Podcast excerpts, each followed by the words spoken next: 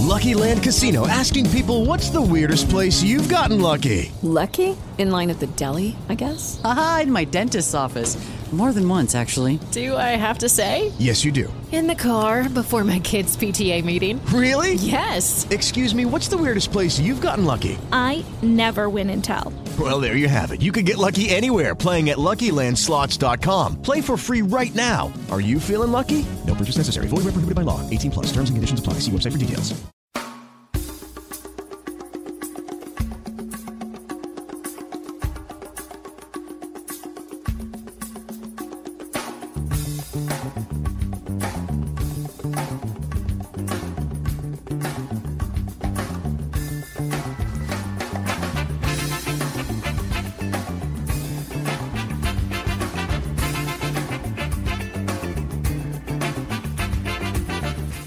Sommes de retour sur MLS Africa Plus pour la seconde partie de l'émission où nous allons traiter des joueurs africains de l'Impact de Montréal. Adi Raphaël est toujours avec nous. Tout va très bien, mon cher? Tout va encore très bien. Très content de la première partie. J'ai hâte à la deuxième. T'es encore en forme olympique? Toujours en forme olympique de Marseille et olympique. Ah ouais, je connais, je connais ton endurance, je connais ton souffle. Et vous entendez euh, dans vos écouteurs, chères auditrices et chers auditeurs, le rire de notre euh, second invité. Notre invité surprise, en fait, euh, qui autrefois, on disait de lui qu'il était live from Paris. Et cette fois, il faut le dire, c'est maintenant en direct de Montréal. Ce membre illustre, euh, parmi les premiers du Cannes Football Club, et en tout cas le premier issu d'Europe directement, et euh, animateur de ce court podcast qui s'intitule Parlons Foot. Lui qui autrefois faisait les, les comptes rendus des matchs de la MLS, euh, toujours sur le compte du Cannes Football Club, eh bien, euh, il continue donc de se faire entendre et on peut aussi, par moment, écouter ses analyses à, à l'émission régulière du Cannes Football Club lorsqu'il vient euh, faire son tour dans les studios. C'est donc avec un grand plaisir qu'on accueille Monsieur Jules Soccer, ou comme on l'appelle, Julien. Comment ça va, Julien? Waouh, très très bien. Je, suis- je suis vraiment honoré de, déjà de ton invitation et puis de, de la présentation que tu viens de me faire. C'est très touchant. Mais euh, oui, effectivement, là, je suis live from Montréal depuis, euh, depuis maintenant un an et demi où on est revenu et puis bah, on, reprend contact avec tout le monde, même si on n'a jamais totalement quitté. Et puis quand tu m'as proposé cette invitation euh, pour parler des joueurs africains de, l'Impact de Montréal, eh ben, j'ai tout de suite accepté. Et encore merci. Ah, de rien. euh, cela dit, ne font pas en larmes trop trop quand même, mais je sais que c'est touchant.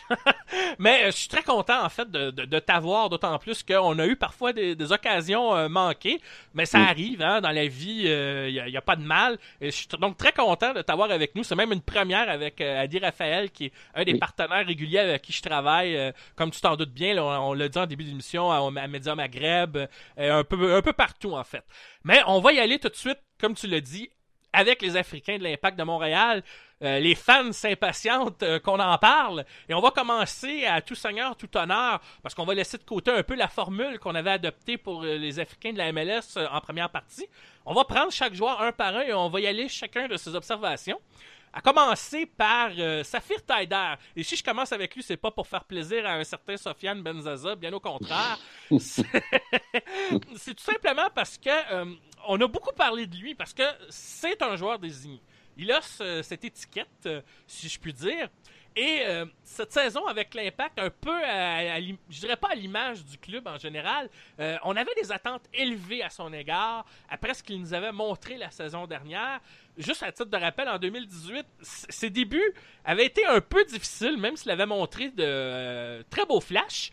Et finalement, Rémi Garde, qui était l'entraîneur, avait su, en tout cas ça c'est mon observation, mais je pense que je suis pas la seule à le partager, avait su euh, euh, recadrer un peu euh, ses missions, en particulier son travail en défense, avant de l'amener progressivement à, apporter son à apporter son, son- sa touche offensive grâce à son volume de jeu? Et vers la fin de la saison, là, les, statistiques ont commencé à rentrer au plan offensif pour lui. Il avait terminé quand même sur une bonne note. C'était une saison un peu sur une pente ascendante. Cette année, par contre, j'avoue que c'est très difficile à évaluer. Si on regarde les statistiques ob- objectivement, c'est pas un joueur qui a déçu, là. Mais est-ce que, parce que, comme je le disais tout à l'heure, les attentes étaient tellement élevées qu'on est quand même déçu, euh, étant donné euh, la chute drastique que l'impact a connue dans la seconde moitié de saison? Est-ce que euh, est-ce qu'on est, sévère à son égard? Euh, Comment on peut évaluer un, tel ou tel joueur? Alors avant que moi je parle un petit peu de ce que je pense de lui pour la saison 2019, ben j'aimerais entendre notre nouvel invité euh, Julien. Toi, qu'est-ce que tu as pensé de la saison 2019 de Saphir Taider? Ben, comme je l'ai dit, c'est un joueur qui est, qui est assez difficile finalement à évaluer. Un joueur fantasque, techniquement bien au-dessus de la moyenne, mais en même temps, euh, on a l'impression qu'il est nonchalant un peu sur le terrain. Et cette rigueur défensive, euh, ben, il l'a perdue effectivement. Et euh, je pense que sa saison à, à Saphir, elle, on peut la diviser en deux. Je pense que sa non-sélection à la Cannes euh, avec l'Algérie l'a beaucoup, beaucoup marqué. Puis ensuite, on sait le résultat hein, qu'a obtenu l'Algérie dans cette, dans cette Coupe d'Afrique. Donc il a mis beaucoup de temps à digérer finalement cette non-sélection et euh, à finalement se, porter à 100% sur, euh, sur l'impact de Montréal. Euh, comme tu l'as dit, il a des éclairs, franchement, des éclairs de génie, en tout cas pour la MLS, puisque c'est quelqu'un qui, sur, sur une passe, sur, sur un tir, sur un dribble, peut faire la différence. Mais pour moi, c'est un chef d'orchestre, mais par intermittence. J'avais espéré qu'en l'absence de Piatti, il puisse prendre cette place qu'il doit prendre à part entière, c'est-à-dire celle d'un leader technique sur le terrain. Après, en dehors du terrain, c'est pas mon affaire, mais en tout cas sur le terrain, il nous a manqué cette personne-là, euh, notamment sur un match comme DC United où, où l'impact passe totalement à côté euh, ou en perdant 3 à 0. C'est ces matchs-là où on doit attendre un Saphir Taider, on doit attendre un DP, on doit attendre en tout cas quelqu'un de sa classe. Alors, je suis quand même satisfait qu'il ait re-signé parce que c'est quand même un atout majeur techniquement euh, au milieu de terrain. Et je pense que, Thierry Henry va pouvoir euh, construire avec lui. Euh, alors après, comment on l'utilise, dans quel schéma, je ne sais pas. Est-ce que ce serait peut-être plutôt quelqu'un qu'il faudrait mettre euh, en numéro 10 juste derrière l'attaquant pour lui laisser vraiment une liberté de mouvement plutôt que lui demander vraiment un travail défensif assez soutenu? Voilà, je sais pas, c'est à voir, mais je suis quand même content de l'avoir dans l'effectif. Mais comme tu as dit, un joueur un peu trop, un peu trop, un peu trop intermittent pour moi en tout cas. Et de ton côté, a, dit euh, quelle analyse fais-tu de l'international algérien Saphir Taider? Bah, c'est sûr, je suis complètement d'accord avec Julien quand il a dit que euh, sa non-sélection à la, à la Cannes l'a beaucoup affecté. Parce que c'est effectivement, on l'a vu, euh, euh, ça l'a beaucoup affecté. Mais même déjà avant ça, quand il est joué un peu blessé au mois d'avril et au mois de mai, c'est là où il a eu sa période de disette, où il a marqué aucun but et quoi que ce soit. Mais il faut pas oublier que Saphir Taider, qu'on le veuille ou pas, c'est un joueur à qui on a demandé de faire des choses supplémentaires de ce qu'il est capable de faire d'habitude. Euh, euh, Daider, ça a toujours été un joueur qui joue un peu en tant que milieu relayeur, voire même un peu plus bas en tant que meneur de jeu en retrait. Un joueur qui joue un peu en arrière euh, au lieu de jouer de manière très offensive. En tout cas, c'est comme ça qu'il jouait en Europe avant de venir euh, à l'Impact de Montréal. Par contre, on a remarqué que là, on lui a demandé, surtout en l'absence de Piatti, quand Piatti s'est blessé, on lui a demandé de prendre un peu plus de, de, de, euh, de responsabilité offensive. Puis moi, je pense que de par ses qualités, parce que il a des qualités offensives, mais ce n'est pas son, il n'est pas habitué à prendre autant de responsabilités offensives que ça. Je pense qu'il a bien fait avec 9 buts, 7 passes décisives en tous dans la MLS. C'est vraiment pas si mauvais que ça. Par contre, moi, ce que j'aimerais faire, et j'ai comme l'impression que si Saphir Taider est capable de redevenir le joueur qu'il était en Europe en incluant les responsabilités offensives qu'il a su acquérir à l'impact de Montréal, donc être capable de marquer des buts et de donner des passes décisives, ce qu'il ne faisait pas assez en Europe, mais qu'il est capable de faire ça tout en étant de nouveau le joueur un peu plus, je veux dire, défensif euh, que, que, ce qu'il a été avec l'impact de Montréal en l'absence de Piatti, ben à ce moment-là, je pense qu'on aura un DP exactement ce dont, ce dont on a besoin au milieu de terrain. C'est un joueur, je pense, inestimable qui va être très important avec l'impact de Montréal l'année prochaine. Il faut juste espérer qu'on ait assez de joueurs offensifs euh, pour lui laisser un peu la voie libre. Puis une dernière chose aussi, s'il vous plaît, enlevez-moi de euh, Saphir Taider des corners parce que c'est vraiment pas, euh, c'est vraiment pas quelque chose où il excelle. Puis euh, j'aimerais plus le revoir sur les coups de pied arrêtés. Ben, en tout cas, pas sur les corners euh, parce que c'est pas, c'est pas du tout sa, sa, tasse de thé en fait. Mais ce qui manque aussi, excuse-moi Raphaël, mais ce qui manque aussi à un DP, même si ces statistiques sont Bon, elles sont, elles sont, pas, elles nulles, elles sont pas non plus extraordinaires, mais ce qui manque, comme je le soulignais, c'est l'impact dans les grands matchs. Et c'est là où, euh, on voit un joueur qui finalement fait la différence et qu'on nomme DP. Tu vois, un, Piatti, euh, euh, la saison dernière, quand il n'est pas blessé, il fait une saison pleine, puis il est là dans les, matchs importants. Euh, Drogba, quand on le mettait sur le terrain, il était là dans les matchs importants. Nesta, à un moment donné, euh, il, il savait fermer la baraque. Divayo, il savait faire la différence. Tu vois ce que je veux dire? Là, on parle Oui. d'un joueur d'épée. Hein. On parle pas de, de, de quelqu'un qu'on aurait fait signer euh, pour un jeune comme ça qui viendrait de Bologne et puis qui viendrait euh, acquérir une certaine expérience.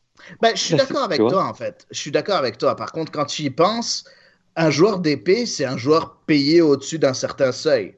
Après, tu as beaucoup de joueurs qui sont des joueurs TAM, qui sont pas, qui n'ont pas l'étiquette d'épée et qui, euh, qui font beaucoup moins que ce que Safer Taider a offert. Le, Non, le problème, c'est que, le problème, c'est que, en fait, c'est un joueur qui a l'étiquette d'épée, sauf qu'il n'est pas payé très très cher. Il est payé 1,2 million, ce qui n'est pas beaucoup euh, par rapport à, à- à ce que d'autres DP sont payés. Donc, c'est juste la tag, en fait, l'é- l'étiquette d'épée qui est en train de déranger. Selon moi, pour le salaire euh, qu'il est payé, si jamais j'enlève l'étiquette, il fait Mhm. ce qu'il faut. Euh, moi, je, Ah, moi, je- ouais. Ouais. Mais encore une fois, je j'englobe pas l'aspect économique, j'englobe vraiment l'aspect technique. Tu vois, Ouais. quand, quand j'entends joueur désigné, ou pour moi, joueur désigné, en fait, c'est simplement joueur important dans l'effectif. Oui, joueur effectivement. Qui, qui a des qualités qu'on n'a pas et que on a besoin, en tout cas, euh, dans- quand, quand cette, euh, quand cette personne joue à sa pleine, à sa pleine valeur. Tu vois ce que je veux dire? Qui gagne un million deux ou même deux millions, bon, ça me, ça me dérange pas, c'est pas le problème. Mais que ce joueur désigné finalement n'apporte pas ce plus, c'est là où j'ai un souci. Tu vois? Ouais. Mais tu sens pas qu'il a apporté un plus? Tu penses que sans Safir Taider, on aurait eu euh, euh, quelqu'un d'autre qui marque ses 9 buts, cette passe Tu veux que je te dise pour, pour arriver non mais pour arriver avant dernier de la, de la conférence au final je me dis que bah, peut-être qu'au final un, euh, un, un Azira dans l'axe on aurait pu le- on aurait pu le garder avec Piet on aurait joué défensif et, et, et, et alors? Je veux dire on a on a fini 9 sur 10 tu vois Mais si je peux me permettre euh, d'apporter à mon tour mon, mon évaluation euh, de Saphir Taïdar, et moi je vais je vais l'insérer dans, dans un contexte où le collectif de l'Impact a rarement été euh, quelque chose qui a été fort euh, dans- depuis l'entrée du club en MLS. Et il y a aussi un autre aspect, mais que vous avez tous les deux soulevé dans vos analyses d'une façon ou d'une autre, c'est le fait que c'est un joueur qui semble émotionnellement affecté par certains facteurs. Tu as soulevé tantôt, Julien, le, fait que il n'a pas été sélectionné par l'Algérie cette année et l'Algérie a remporté la Cannes sans lui. Mm. Tandis que, rappelons-nous, l'an dernier, en 2018, une des sources euh, également d'une période où ça allait moins bien, c'est quand il avait été sélectionné pour l'Algérie, mais il avait eu une mésentente quand même assez prononcée avec le sélectionneur d'alors, Mm. qui était Rabat Madjer. Et j'ai remarqué une chose, c'est que Rémi avait su, je dirais pas le recadrer, mais mieux l'encadrer dans son rôle. Et je pense que c'est ça dont Saphir Taider a besoin. Mais dans un contexte où cette année, en 2019, avec la blessure de Piatti et avec un collectif qui était peut-être pas assez fort, on lui en a demandé quand même beaucoup.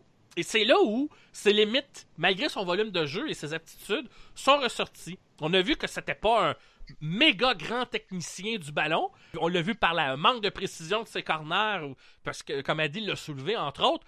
Et on l'a vu aussi par le fait qu'on l'a parfois fait, fait jouer dans des positions où il n'avait pas vraiment l'habitude de jouer, notamment à l'aile gauche. Certes, ça pouvait dépanner, mais à un moment donné, ses lacunes pouvaient ressortir. Et c'est pour ça qu'on a le sentiment qu'il a, il a connu des, des hauts et des bas, même si objectivement, ses statistiques demeurent quand même largement au-dessus de la moyenne et qui fait partie quand même de l'élite africaine de la Ligue, malgré tout. Tout. Parce qu'il faut pas oublier que c'est un milieu relayeur.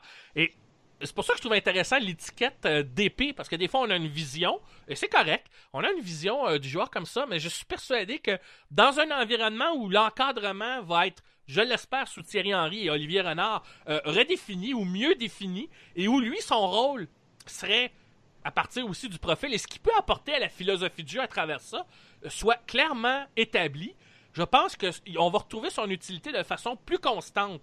Au même titre que probablement le, le- reste de l'effectif. Alors, moi, mon évaluation, dans le fond, ça se résume à ça. C'est que j'arrive pas à l'écarter de l'équation euh, du collectif dans son ensemble. En même temps que, parmi les arguments que vous avez soulevés, ça rejoignait euh, beaucoup des miens.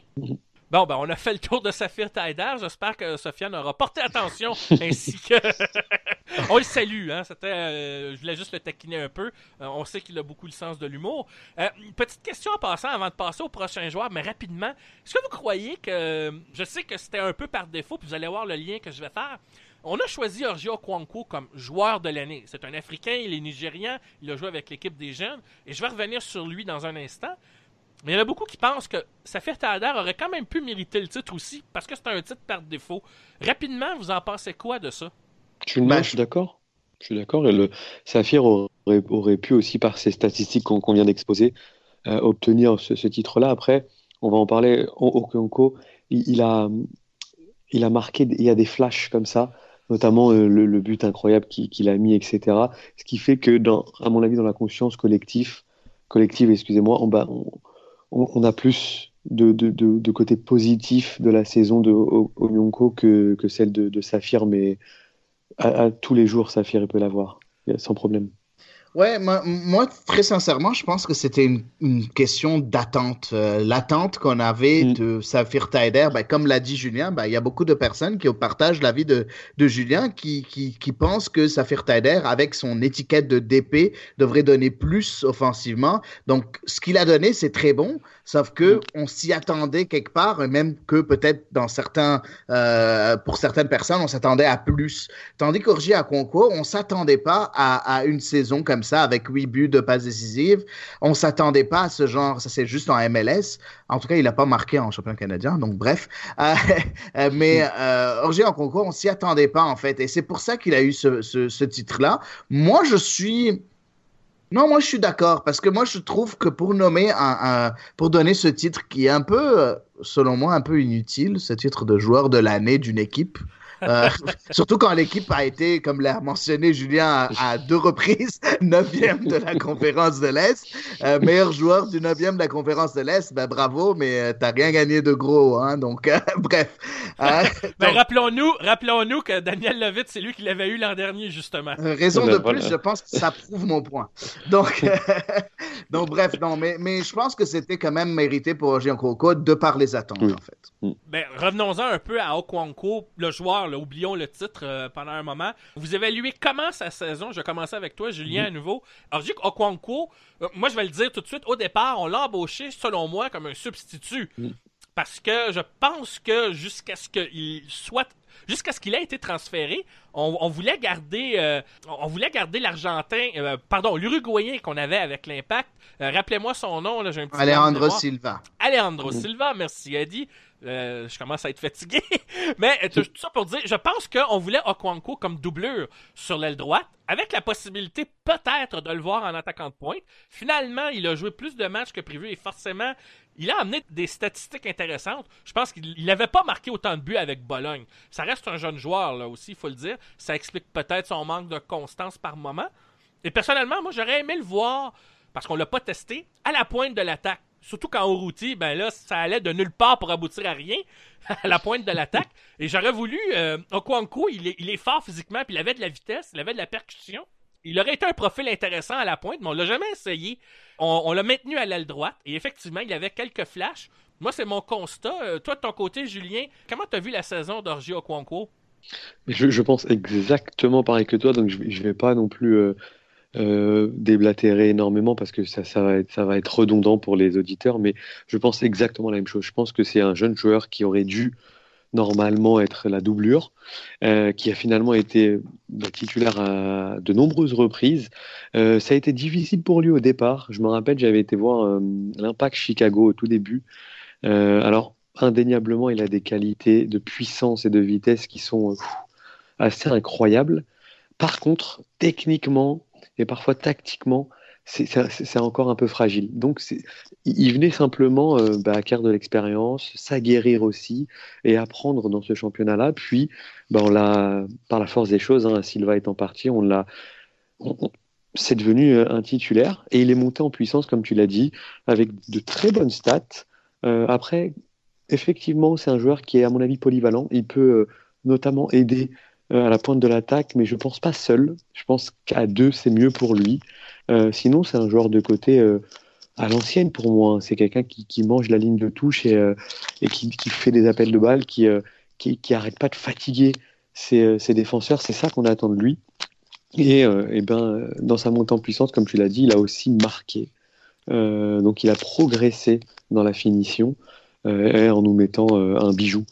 Notamment, je sais plus c'était quel match, mais c'est cette cette frappe en une touche de balle à 360 degrés, c'était c'était phénoménal. Donc voilà, j'irai pas plus loin, je suis exactement sur la même longueur d'onde que toi sur Orgy. Euh, moi, je vous rejoins. Moi, je vous rejoins. Excuse-moi, Mathieu, je vous rejoins en fait aux deux.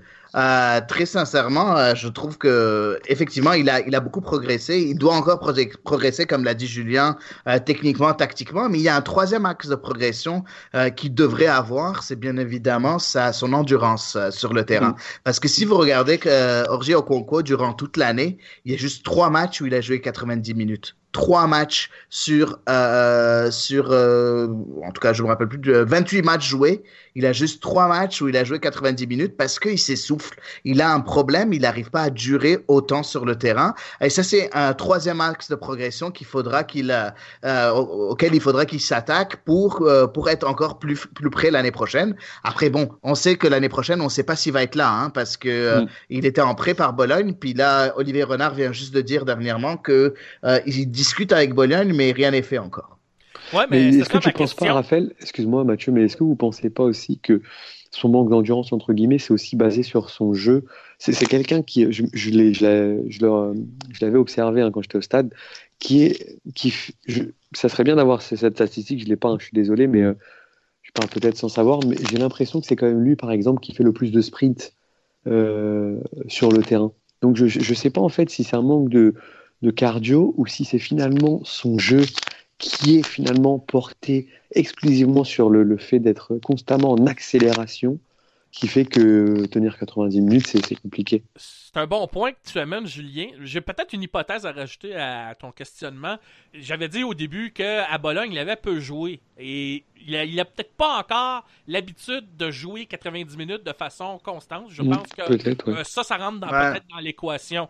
Mais euh, moi, ce que je voulais savoir, euh, désolé de revenir avec cette question-là, mais rapidement, parce que Adi l'a soulevé un petit peu, mais est-ce que vous le voyez quand même, euh, ou vous aimeriez le voir avec l'impact l'année prochaine, peu importe le rôle que Thierry Henry va lui donner? Moi, oui. Oui. Bon, ben c'est clair, net et précis. On va passer au joueur suivant. Et euh, c'est pas n'importe lequel, parce que oui, il a pas joué beaucoup, mais il a fait parler de lui en fin de saison. C'est le gardien euh, franco-sénégalais Clément Diop. La raison pourquoi je veux qu'on parle de lui, c'est que il a su s'imposer pendant les matchs de euh, la Coupe canadienne, la fameuse Coupe des voyageurs. Euh, il, a, il, a, montré quelque chose que beaucoup ont dit que Evan Bush n'avait pas, c'est la communication avec ses défenseurs.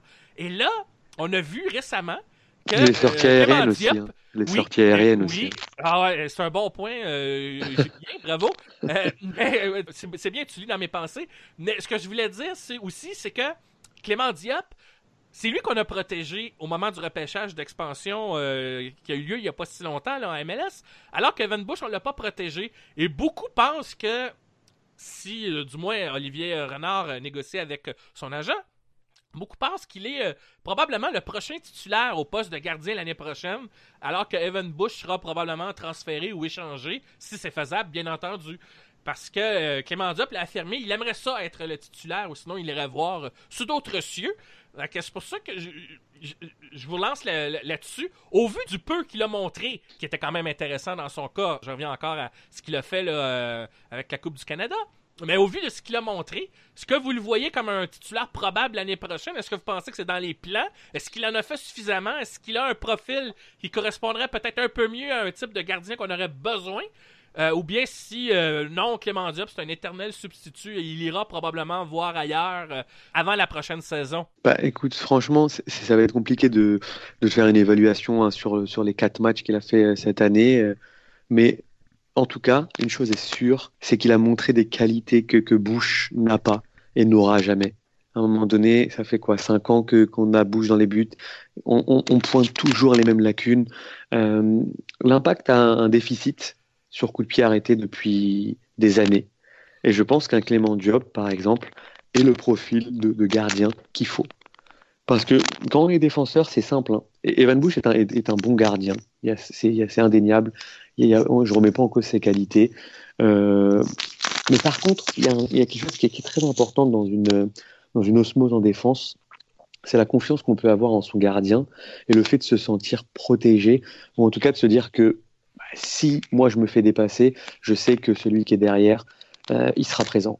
Si on a des soucis euh, défensifs sur corner, à la 88e, je sais que euh, mon gardien va venir, va venir faire le, bah, patron dans sa, surface de réparation. Et ça, je pense que Clément Diop peut euh, éventuellement incarner ça. Ça, c'est la première chose. La deuxième chose, c'est que moi, j'aime en tout cas penser que si on donne la chance à quelqu'un de montrer ses qualités, bah, il faut le faire. Clément Diop est là depuis trois saisons, je crois, et on lui a jamais laissé l'opportunité de, de prouver ce qu'il qu valait vraiment. Euh, je pense que c'est l'année. Je pense que c'est l'année, et je suis d'accord avec lui. Si l'impact ne, ne daigne pas lui, lui laisser la place de numéro un, il faudra qu'il aille voir ailleurs. Un gardien qui joue pas, c'est ça sert à rien. Donc euh, je, je, le comprends entièrement sur, ces, sur ce point-là. Oh, je suis complètement d'accord avec Julien dans tout ce qu'il a dit. Je veux ajouter quelques petits points parce que dans la réflexion, on le sait en MLS, c'est complètement différent de l'Europe ou de quoi que ce soit. C'est qu'il y a ce fameux cap salarial. On en parle depuis mm. le début de l'émission. Euh, et c'est sûr que euh, Evan Bush maintenant fait 300 000 dollars aux alentours de 300 000 dollars l'année. Euh, Clément Diop est à 100 000. Par contre, Clément Diop Clément Diop n'a pas de contrat maintenant. Donc, il faut renégocier son contrat. Donc, mm. moi, je, si jamais on me dit Clément Diop à 200 000, je le signe tout de suite. Il n'y a pas photo. Déjà, c'est un meilleur gardien. Mais si on me dit de nouveau 300 000 pour Clément Diop, je ne serais pas trop parce que, comme l'a dit Julien, ils nous ont pas trop, il, il nous a pas encore assez montré pour ah, pouvoir lui donner un aussi gros contrat. Donc, il y a le, le, facteur âge et à l'avantage de Clément Diop, le facteur qualité, surtout euh, des qualités qu'on n'a pas vues de chez Evan Bush depuis, bah, qu'on n'a jamais vu chez Evan Bush, il est aussi à l'avantage de Clément Diop. Après, il faut voir quel est le salaire et le salaire demandé par Clément Diop avant de faire, euh, de lui donner les, les cages, mais aussi il faudrait voir est-ce qu'on trouve preneur pour Evan Bush? Parce que si on trouve pas preneur pour Evan, pour Evan Bush, ben ça sert à mm. rien d'offrir un contrat à Clément Diop. Ça, ça mm. sert à rien, le pauvre. Il, il sert à rien à ce moment-là. Il a quoi? Il a 25 ans maintenant, il a besoin de jouer. Euh, il a 26 ans, pardon. Il a besoin de jouer. Puis euh, s'il si, si, va pas le faire à Montréal, ben il le fera ailleurs. Mais en plus de ça, euh, je rajoute juste quelque chose par rapport à ce que tu viens de dire, Raph, c'est que je pense que dans cette décision-là, Henri va jouer un rôle très important. On, dit souvent, il y a beaucoup de joueurs et de grands joueurs d'ailleurs qui ont dit que il y avait parfois un coach dans leur carrière qu'ils qui, qui, qui, avaient connu et qui les avait bah, vraiment euh, transcendés, etc. Et je pense que dans ce rôle-là, Thierry Henry avec son aura pourrait éventuellement euh, pas jouer dans les négociations bien entendu, mais faire en sorte que euh, et Clément Diop ne soit pas si gourmand parce que euh, Thierry Henry lui donnerait sa chance et en même temps l'impact ne, ne, ne, prendrait pas non plus Clément Diop pour un, pour un pantin en lui donnant un contrat euh, qui pourrait honorer. Et ça, je pense que, que Thierry Henry peut être ce, ce facteur-là. Pour un jeune gardien, voir dans, dans, les yeux de son entraîneur, dans le discours de son entraîneur que bah, ce sera toi le numéro un, tu auras les clés un petit peu de la, de la, défense et que ce soit Thierry Henry qui lui dise ça, ça peut compter dans la carrière d'un joueur. Il n'y a pas que l'aspect financier finalement qui, euh, qui compte dans une carrière. C'est vrai que Clément Diop avait dévoilé qu'il n'a pas parlé d'argent à la conférence de presse. Il a dit je veux être euh, numéro un. Si on lui donne cette assurance, ça peut peut-être jouer mm. euh, dans la faveur d'un salaire qui n'est pas celui de Bush, d'autant plus qu'il n'a pas été partant lors des dernières saisons. Mais on peut dire effectivement, comme Adi l'a souligné, on te donne 200 000, on te promet un poste de partant, on te le donne, montre-nous ce, que, ce dont tu es capable. Mm. Et Thierry Henry va s'occuper euh, sans doute euh, de lui parler, euh, travailler avec lui. Mais je retiens surtout de. Euh, vous vous rejoignez aussi sur un point de vue auquel j'adhère, c'est le fait que Diop, effectivement, au niveau de la défensive, de ses sorties de, de but, en particulier sur les, les, phases arrêtées et les coups de pied de coin, on voit la différence avec Evan Bush. Et s'il y a bien une récurrence depuis les nombreuses saisons où l'Impact a toujours eu ce problème systémique, je vois un parallèle avec Evan Bush qui a été le gardien numéro un dans, dans le filet. Et ça, c'est quelque chose qui n'a jamais vraiment pu corriger, ou en tout cas, ça n'a jamais été son point fort. Et je pense qu'effectivement, ce problème systémique-là, une des parties de l'explication, c'est le gardien de but, parce que le gardien a un rôle à jouer dans ces, dans ces phases arrêtées. Ne serait-ce que par la communication avec les défenseurs, sa façon de juger les ballons, sa sortie de but, etc. Et là-dessus, je vous rejoins. Clément Diop fait beaucoup plus d'affaires sur ce plan. On va passer maintenant à un des deux joueurs africains qui ont débuté la saison mais qui sont partis. À commencer d'abord par le défenseur, lui aussi franco-sénégalais, Zakaria Diallo. Alors on l'attendait, euh, Adi et moi on en a d'ailleurs parlé, hein, rappelle-toi en début de saison. On voyait Zakaria Diallo comme l'une des possibles surprises de l'impact de Montréal, en pensant évidemment à toute fin pratique que suite à son retour de blessure où il n'avait pas joué l'an dernier, il allait s'imposer étant donné sa présence physique. Et ça a été le cas pendant une bonne partie de la première moitié de saison. Ben là, c'est des problèmes de renouvellement de contrat avec l'absence de structure au sein de la direction qui ont laissé traîner un peu les choses. Là, Diallo, ses performances ont clairement baissé. Il s'est fait manger tout rond par Kay Camara à Colorado, on s'en rappelle. Et finalement, il est parti à Lens c'est comme ça que je résumerai la saison du joueur. Mais est-ce que vous pensez que c'est un bon résumé? Est-ce que vous voulez apporter quelque chose par rapport à, à Zakaria Diallo? Tiens, je vais commencer avec toi, Adi, pour changer. Ben, écoute, euh, Zakaria Diallo, ben, comme on l'a dit, moi je m'attendais à beaucoup de lui. Euh, vraiment beaucoup, beaucoup, beaucoup de lui parce que c'est, c'est, point de vue qualité, il a toutes les qualités. Par contre, il est tellement nonchalant. Euh, puis je pensais que c'était sa manière de jouer. Il y a beaucoup de, de, joueurs et ils ont cette, ce côté un peu nonchalant, mais sauf qu'ils performent. Malheureusement, c'est allé de mal en pis avec euh, Zachary Diallo. Puis euh, tout le monde pensait que oui, on va, il va aller en Europe, il va tout exploser. Puis finalement, euh, on va le regretter. Ben non, parce qu'il est parti à Lens après. Et puis, euh, si on va voir euh, ce que les supporters lensois disent de lui, ben, c'était un des pires flops. Il y a même des gens qui ont dit que c'était un, une des pires recrues de l'histoire euh, de Lens. Donc, bref, un joueur qui, comme on dit, on dit un proverbe, je pense qu'il est africain ce proverbe, la montagne a accouché d'une souris. Donc, c'est exactement ça, la montagne a accouché d'une souris. Donc, on s'attendait à beaucoup, puis finalement, on n'a rien eu. Malheureusement, c'est la première fois de l'émission où là, je vais pas forcément être d'accord. euh, non, pour la bonne et simple raison, c'est que je suis, je suis le, aussi la, la Ligue 2 et, et, je peux vous dire que Zakaria Diallo est un pilier de la défense du RC Lens. Pourtant, si tu vas, si tu vas voir les, euh, les commentaires des, euh, non, des supporters, c'était pas bien content. Sûr, a, sur, sur du, les forums, on peut entendre de tout. Hein, on le sait, a dit euh, tout ce qui peut se dire, mais je, je vois les matchs et moi-même, quand, quand je l'ai vu partir à Lens, je pensais comme vous que bah, ça allait être un. Je pensais qu'il allait juste faire le nombre dans l'effectif de Lens. Et au fur et à mesure des matchs, il s'est installé non pas comme titulaire, mais comme pierre angulaire de la défense à 3 euh, qu'a le, Racing Club de Lens. J'ai vu certains matchs. Alors, honnêtement, il a les, les, mêmes qualités, les mêmes défauts qu'il avait à l'Impact de Montréal, mais c'est quelqu'un qui arrive à s'imposer au RC Lens. Alors après, est-ce que la, Ligue 2 française est moins forte que la MLS, je ne sais pas. Est-ce que Philippe Montagnier est un moins bon euh, entraîneur que Rémi Garde ou que les instances de, de l'Impact? Je ne sais pas. En tout cas, il y a un embroglio qui, qui va falloir euh, réparer. En tout cas, qu'on connaisse les réponses parce que Zachary Diallo, il, vient après des blessures, puis il vient s'installer dans la défense centrale pour normalement du long terme. Et au final, on s'aperçoit que euh, bah, dans, la, dans, dans la non-structure de l'impact de Montréal, il n'y a personne qui a pris les devants.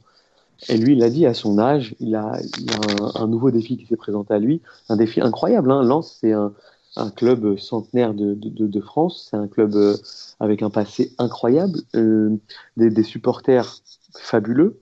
Euh, il joue devant un, stade à guichet fermé à chaque match, mais surtout, il joue la montée en Ligue 1. Lens est premier à l'heure actuelle, et il, fait donc partie de, de, de, ces bons résultats. Donc, Honnêtement, je, suis un peu embêté sur, sur Zakaria Diallo parce que, effectivement, je te rejoins sur un point à dit, c'est quelqu'un d'extrêmement nonchalant sur le terrain, c'est incroyable. Euh, mais pour autant, bah, il, inspirait quand même quelque chose. Je veux dire, un attaquant qui se présentait devant lui, n'était pas forcément heureux et il se disait pas, tiens, je vais passer une après-midi sympa. Bon, à part Kai Kamara qui, euh, qui lui a, lui a tout fait. Mais c'était dans une période où déjà, finalement, quand on remonte le film, on s'aperçoit que déjà à ce moment-là, il y avait déjà dans la, tête de, de Diallo des envies d'ailleurs, parce que une non-considération peut-être du staff ou de la direction. Donc voilà, là aujourd'hui, il est bien dans sa tête, puis il est titulaire indiscutable dans une équipe du RC Lens qui est premier de Ligue 2. Donc je me pose des questions sur la gestion de, du cas Diallo. Ben, c'est cool que tu le dises parce qu'en fait, je vais avouer euh, que moi, j'ai euh, j'ai suivi en premier. Ben, le début au côté au mois de, de, septembre où il était très très critiqué. Il y a même une fameuse, oui, une fameuse, c'est ça, une fameuse séquence de jeu contre Châteauroux où il avait l'air tellement pas concerné. Puis le nombre de commentaires négatifs où il disait ouais, t'as mis MLS, reviens en MLS. qu'il allait sortir. Okay. effectivement, juste après ces, ces, deux matchs, parce que les deux premiers matchs qu'il fait, euh, ben, le lance perd d'ailleurs. Ils ont une, une, un passage à vide de, de 4-5 matchs sans victoire, avec des défaites d'ailleurs. Puis là, je me dis, ça y est, c'est fini. Et puis, un concours de circonstances fait que un, un défenseur se blesse et que bah, il enchaîne les matchs. Et puis, bah, il les enchaîne plutôt bien, on dirait. Et aujourd'hui, euh, tu sais, après, quand l'équipe, elle gagne, bah, ça y est, c'est comme on dit, on change pas une équipe qui gagne. Et, euh, et, tu vas voir que si je me trompe pas, on peut aller, aller vérifier assez rapidement, mais euh, ils, ils ont fait tous les matchs.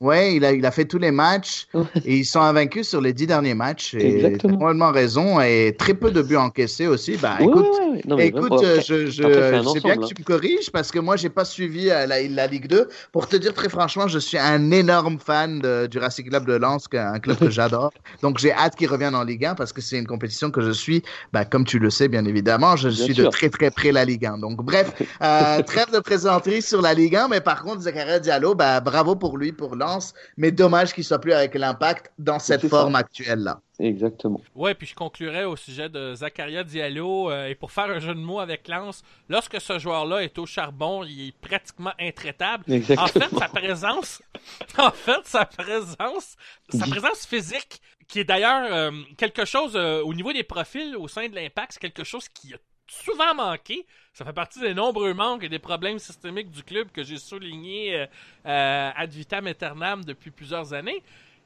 On a vu, lorsqu'il était à son meilleur, sa présence physique, on avait l'impression que tout le monde autour de lui grandissait d'un pouce, deux pouces, trois pouces.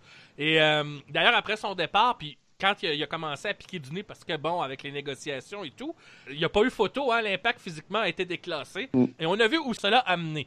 On va passer à un autre joueur qui lui aussi a quitté l'impact euh, un peu après la mi-saison. C'est Michael Azira, l'international ougandais. Alors, en 2018, lorsqu'il était arrivé avec l'impact, on a vu euh, ce que j'appellerais le, ben, le joueur d'utilité au plan défensif qu'il avait montré avec Colorado lorsqu'il était à son meilleur. Il avait apporté une contribution euh, au point de même soulager un peu Samuel Piette au poste euh, de milieu défensif par moment. C'est vraiment le, bon soldat qui donnait un bon coup de main, qui était capable d'accrocher au bon moment. Il faisait pas beaucoup de, de bêtises qui mettaient son équipe dans le trouble. Cette saison, ça a été un petit peu plus difficile, il faut en convenir, mais je note par contre qu'à partir du moment où il est parti à Chicago, c'est à peu près à partir de ce moment-là que l'impact a vraiment piqué du nez. Je ne veux pas faire là un lien de cause à effet, mais je voulais juste démontrer que c'est pas le genre de joueur qui fait des erreurs énormissimes, même si c'est pas le, le, plus grand des techniciens, la qualité de ses passes, parfois euh, on peut se poser des questions, même si son pourcentage de réussite est pas vilain. Il n'en demeure pas moins, c'est vrai qu'il avait baissé à Chicago, on l'a très peu utilisé, mais il est retourné quand même en sélection nationale ougandaise où il rend toujours de fiers services. Il a 32 ans. Bon, euh, je dis pas ça pour excuser quoi que ce soit là, au fond dans mon évaluation. mais moi, je déteste pas ce joueur-là, mais je comprends le rôle limité qu'il peut apporter au sein d'un effectif. C'est pour ça que mon jugement est peut-être moins sévère, même si je reconnais qu'il avait baissé un peu par rapport à ce qu'il nous avait apporté en 2018. Alors, moi, je veux vous entendre sur le joueur. Julien, toi, Azira, comment tu l'évalues? Ben, pour moi aussi, ben, moi, tu sais, tu n'as pas voulu faire le lien de cause à effet, moi, je vais le faire. Finalement, on s'est séparé de deux joueurs. Non, mais c'est assez important parce qu'on s'est séparé de deux joueurs, Diallo et, Azira, et on, voit où ça nous a mené. Et pourquoi je te dis ça? Parce que tu as dit quelque chose de très juste. C'est pour moi, Azira, c'est un joueur de devoir. C'est un joueur dans un effectif qui, euh, qui est important, euh, euh, sur et en dehors, je ne sais pas, mais sur le terrain. C'est très important, tu l'as dit.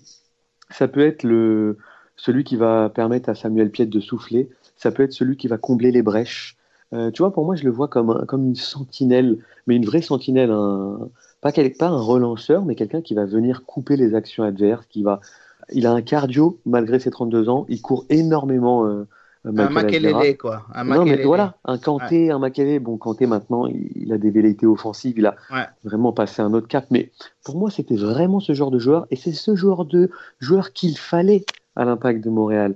Euh, parce que finalement, Samuel Piette, euh, court beaucoup, et etc. Mais lui, il est plus encore porté vers l'avant. Et quand on a dans, dans, dans un milieu Piet, Taider et, et Chaume, par exemple, ben, on n'a pas, on pas ce, ce, cette, cette personne sentinelle qui va finalement donner l'équilibre à l'équipe. Et Azira était cette personne-là. Euh, tu l'as dit aussi, très peu de déchets dans son jeu. Pourquoi?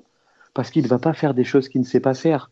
Alors, on peut dire que oui, effectivement, aucun intérêt à avoir ce joueur-là. Bah si, c'est quelqu'un qui va juste faire la passe juste.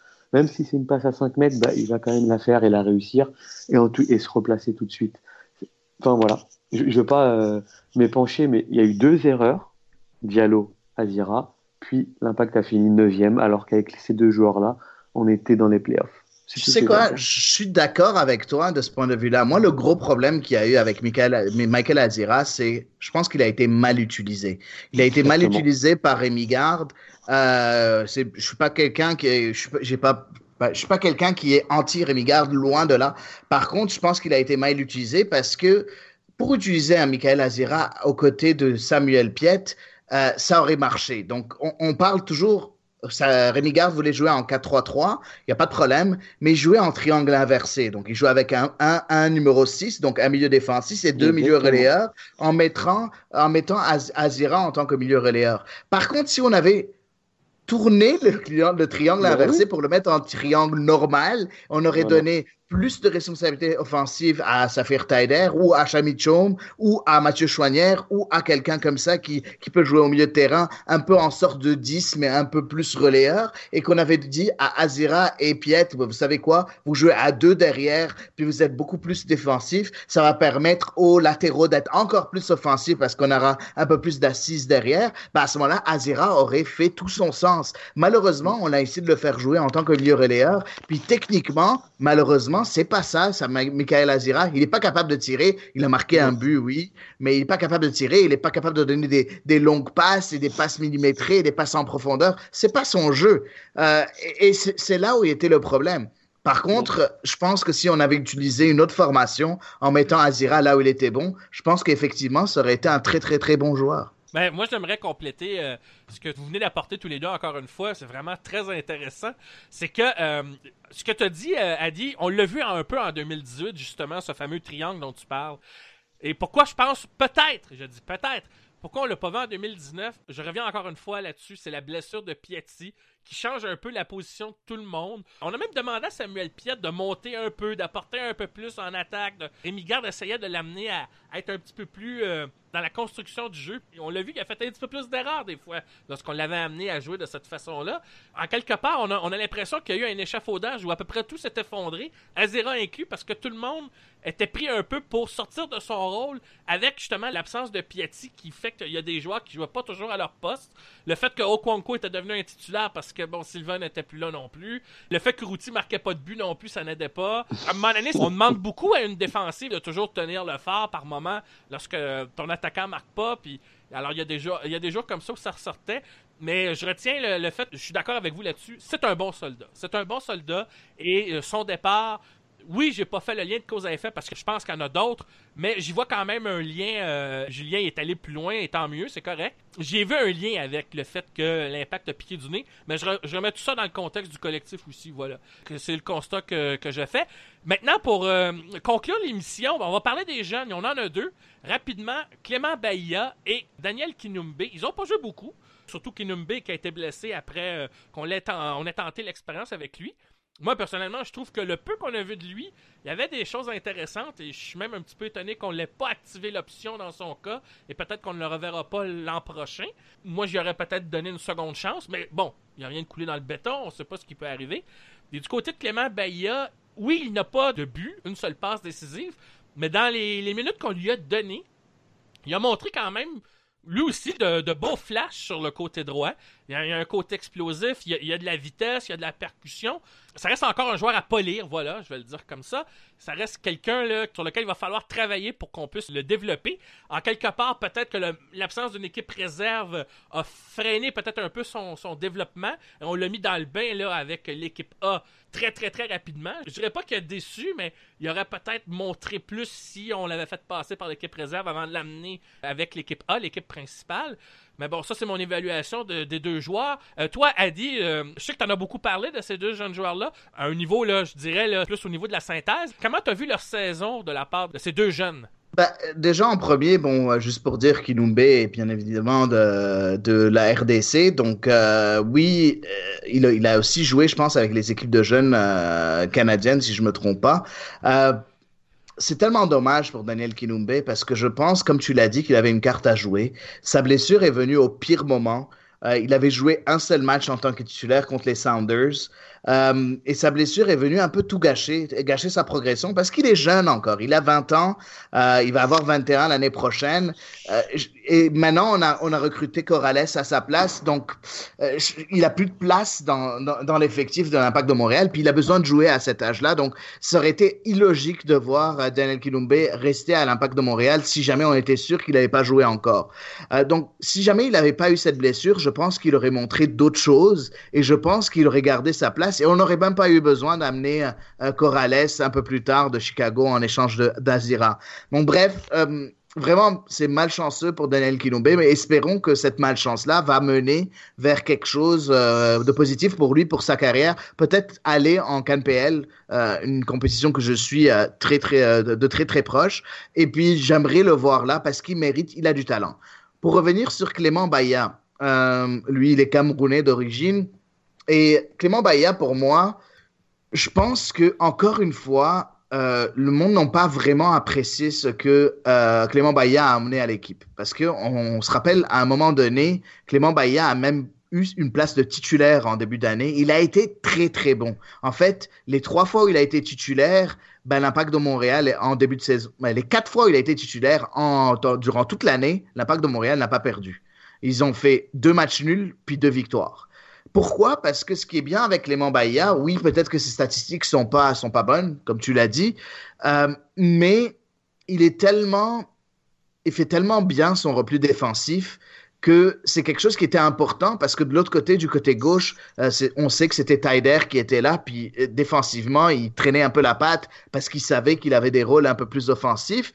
Il, il créait ce sort d'équilibre, Bahia, avec, euh, avec, euh, avec l'aile gauche qui était un peu délaissée.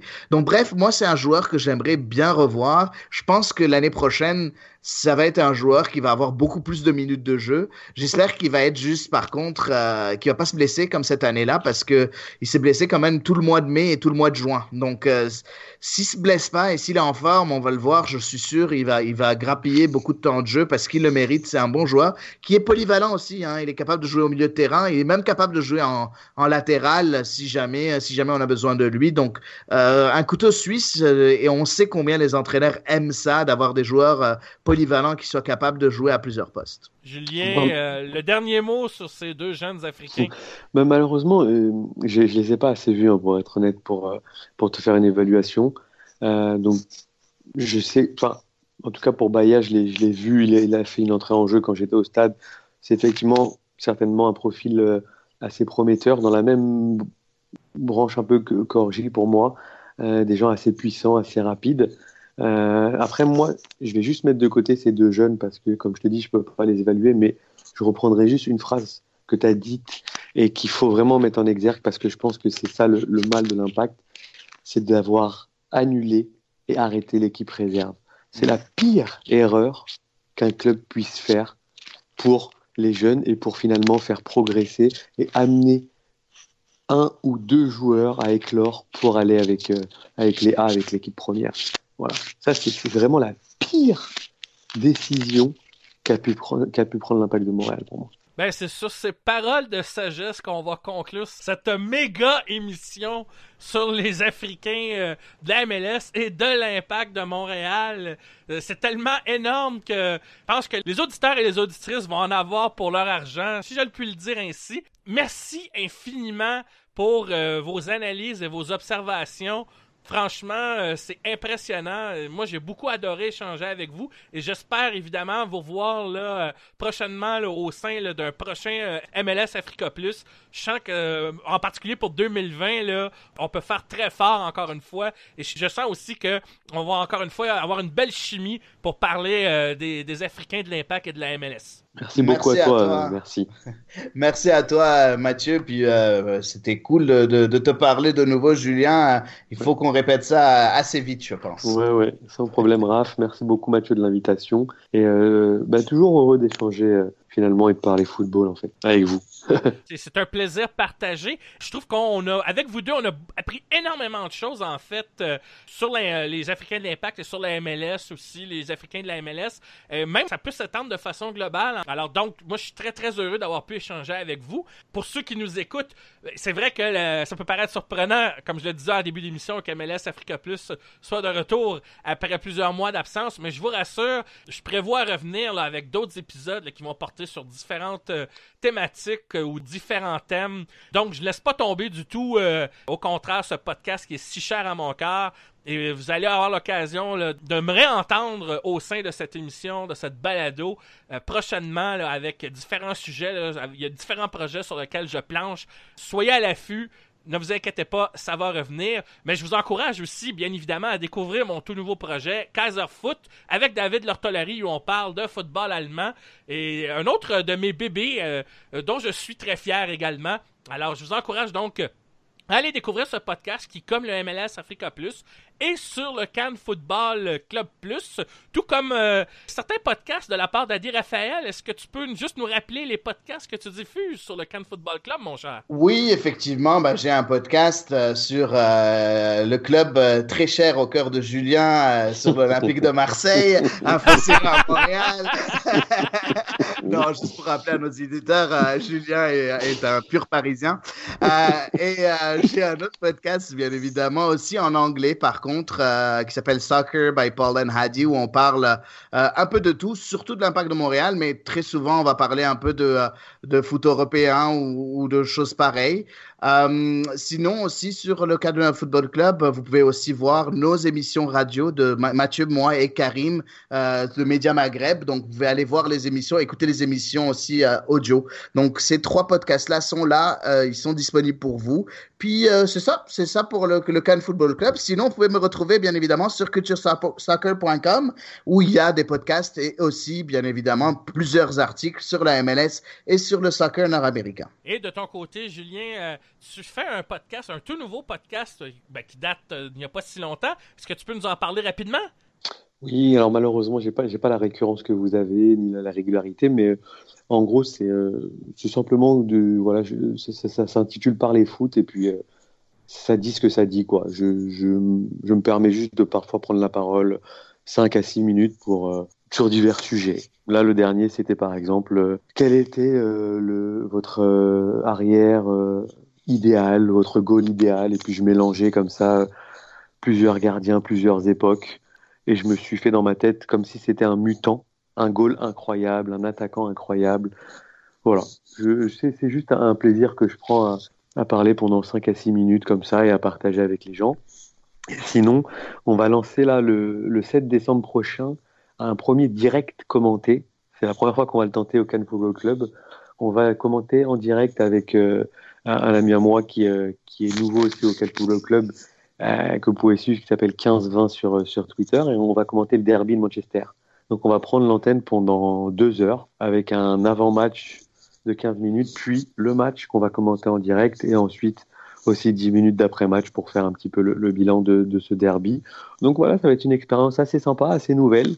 Moi, aux commentaires aussi, c'est la première fois que je vais le faire, donc n'hésitez pas, si vous n'avez pas l'occasion de le voir à la télé, ben, branchez-vous directement sur... euh, sur le Cannes Football Club et vous pourrez entendre en direct le match, le derby de Manchester.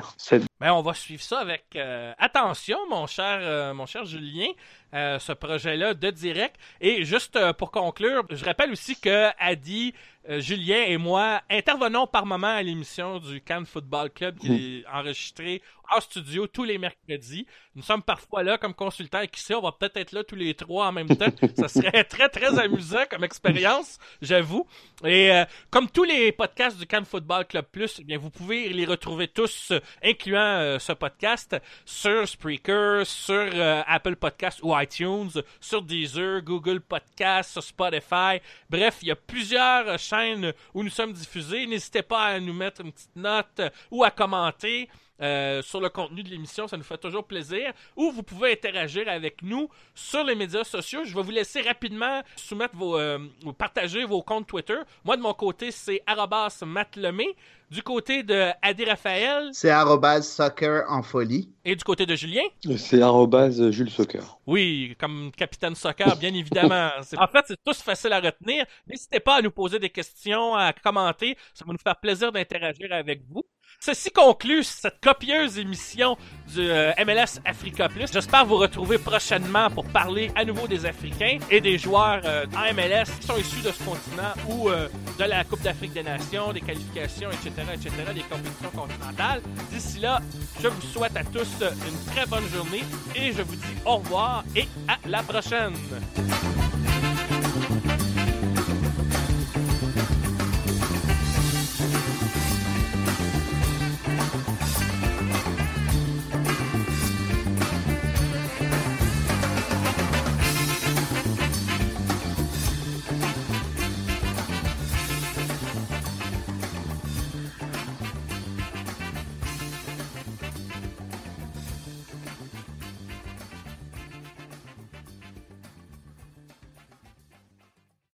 Lucky Land Casino asking people what's the weirdest place you've gotten lucky? Lucky? In line at the deli, I guess? Aha, in my dentist's office. More than once, actually. Do I have to say? Yes, you do. In the car before my kids' PTA meeting. Really? Yes. Excuse me, what's the weirdest place you've gotten lucky? I never win and tell. Well, there you have it. You can get lucky anywhere playing at LuckyLandSlots.com. Play for free right now. Are you feeling lucky? No purchase necessary. Void where prohibited by law. 18 plus. Terms and conditions apply. See website for details.